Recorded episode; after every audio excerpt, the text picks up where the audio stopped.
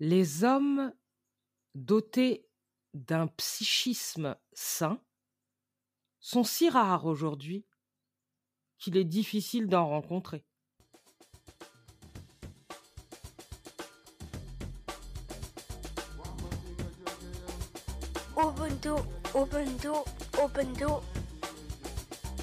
Bienvenue, je suis Miss Baudio et chaque semaine, je vous propose de découvrir le livre d'une femme à travers ma voix.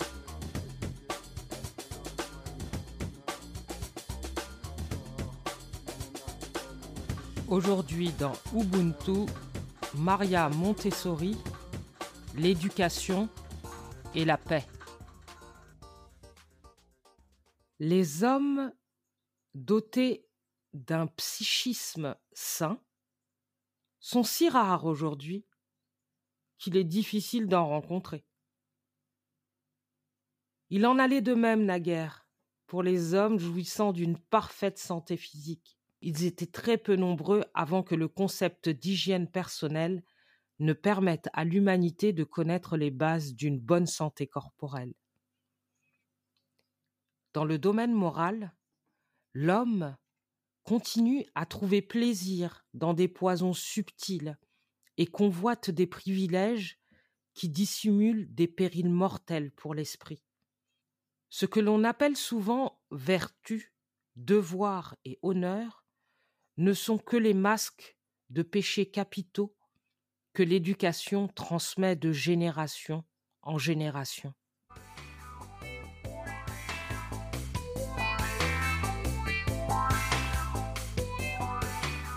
Les aspirations insatisfaites de l'enfant d'hier ont un effet sur l'adulte qu'il est devenu et se trahissent dans diverses formes.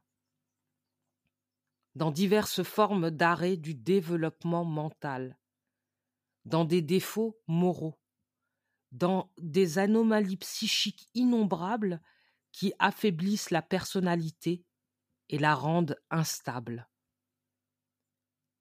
L'enfant, qui n'a jamais appris à travailler par lui-même, à se fixer des buts pour sa propre action ou à être maître de lui et de sa volonté, est reconnaissable dans l'adulte qui laisse à d'autres le soin de le guider et ressent constamment le besoin d'être approuvé par les autres.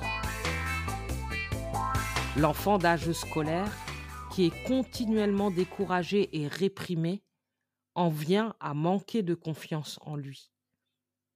Il souffre d'un sentiment de panique qui porte le nom de timidité, de manque de confiance en soi, qui chez l'adulte prend la forme de frustration, de la soumission et de l'incapacité à résister à ce qui est moralement mauvais.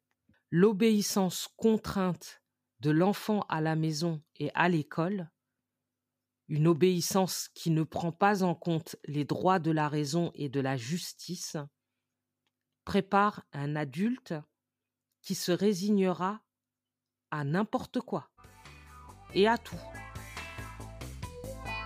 La pratique, répandue dans des institutions éducatives qui consiste à désigner à la réprobation publique l'enfant qui a fait des erreurs, à le clouer en quelque sorte au pilori, inculque en lui une terreur irrationnelle et incontrôlable de l'opinion publique, si injuste et erronée que soit cette dernière. Cette pratique et bien d'autres types de conditionnements qui conduisent à un sentiment d'infériorité ouvrent la voie à une attitude irréfléchie de respect, presque d'idolâtrie chez les adultes, paralysés face aux dirigeants publics, qui en viennent à être considérés comme des substituts du père et de l'éducateur, figure que l'enfant a été contraint de regarder comme parfaite et infaillible. Alors, la discipline imposée devient presque un asservissement. L'enfant, jusqu'ici, a été privé de la possibilité de s'aventurer sur les voies morales que sa pulsion vitale latente cherche anxieusement à explorer dans un monde complètement nouveau pour lui. Il n'a jamais été en mesure de tester ses énergies créatrices. Il n'a jamais été en mesure d'établir en lui le genre d'ordre intérieur dont la première conséquence est un sens assuré et infaillible de la discipline. Dans ses tentatives pour apprendre ce qu'est la vraie justice, l'enfant est démoralisé et fourvoyé. Il est même puni pour avoir charitablement essayé d'aider des camarades qui sont moins à l'aise et moins vifs d'esprit que lui. Si par contre il a copié sur les autres ou dénoncé ses camarades, il est traité avec tolérance. La vertu la plus encouragée et la mieux récompensée. Que l'enfant fasse mieux que ses camarades, qu'il soit le premier et qu'il passe triomphalement ses examens éphémères qui rythment sa monotone vie d'esclave, les hommes qui ont été éduqués de cette façon n'ont pas été préparés à rechercher la vérité et à la considérer comme partie intégrante de leur vie, ni à être charitables à l'égard des autres, ni à coopérer avec eux pour créer un monde meilleur pour tous. Au contraire, l'éducation qu'ils ont reçue les a préparés pour ce qui ne peut être considéré que comme un intermède dans la vie collective réelle, à savoir savoir la guerre, la guerre.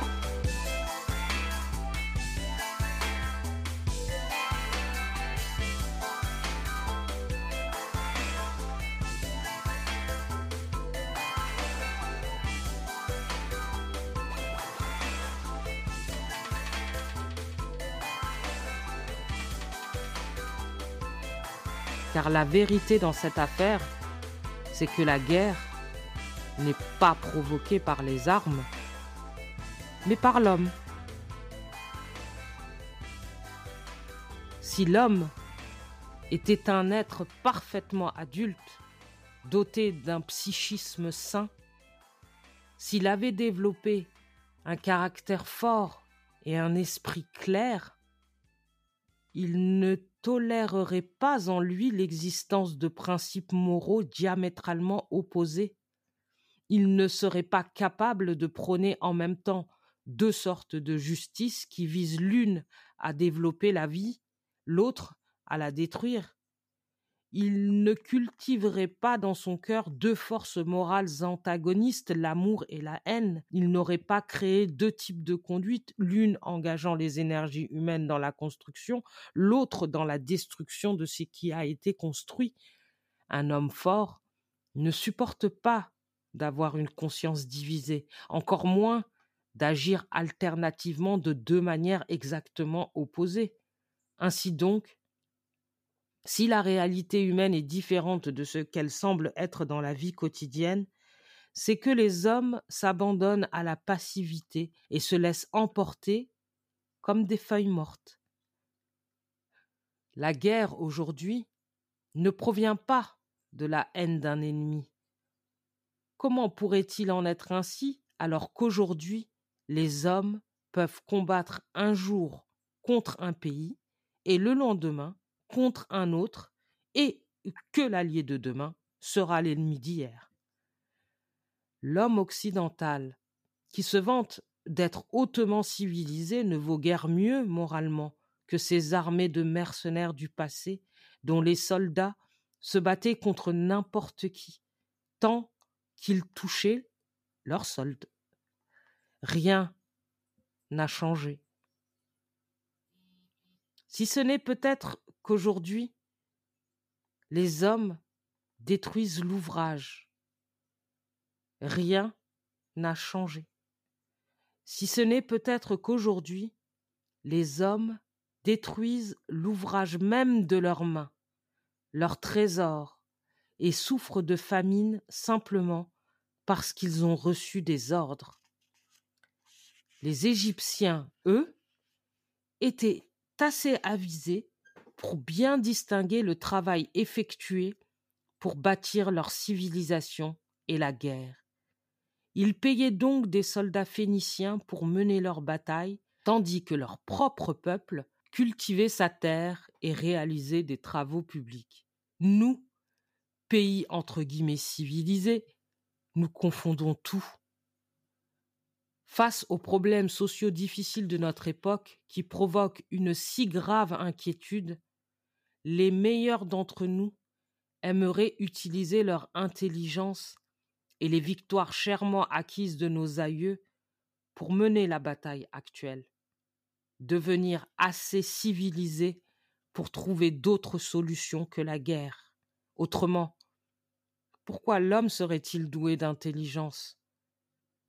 À quoi nous servirait de posséder les richesses accumulées pour nous par la sagesse de nos aïeux? Pour un homme meilleur, la guerre ne serait même pas un problème, ce serait simplement une pratique barbare, diamétralement opposée à la vie civilisée, une absurdité complètement incompréhensible. C'est à l'homme de choisir son destin, et le jour où les armes tomberont de ses mains marquera le début d'un avenir radieux pour l'humanité.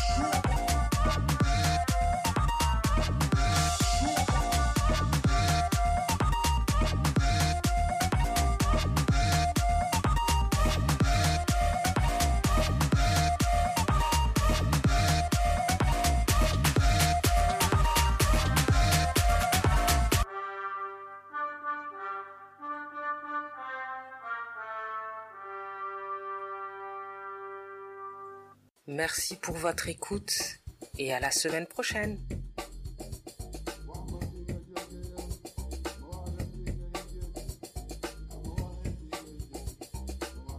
Ubuntu, Ubuntu, Ubuntu, Ubuntu.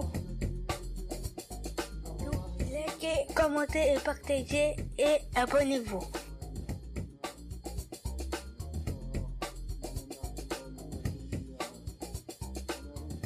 Ubuntu, l'émission qui vous fait découvrir des livres, des auteurs, des femmes, des témoignages, des poésies, des contes, pourquoi pas?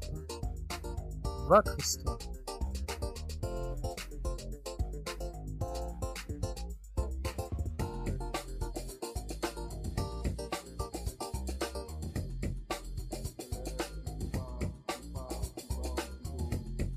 Ubuntu, le podcast des mots qui s'écrivent, qui s'écoutent et qui se partagent.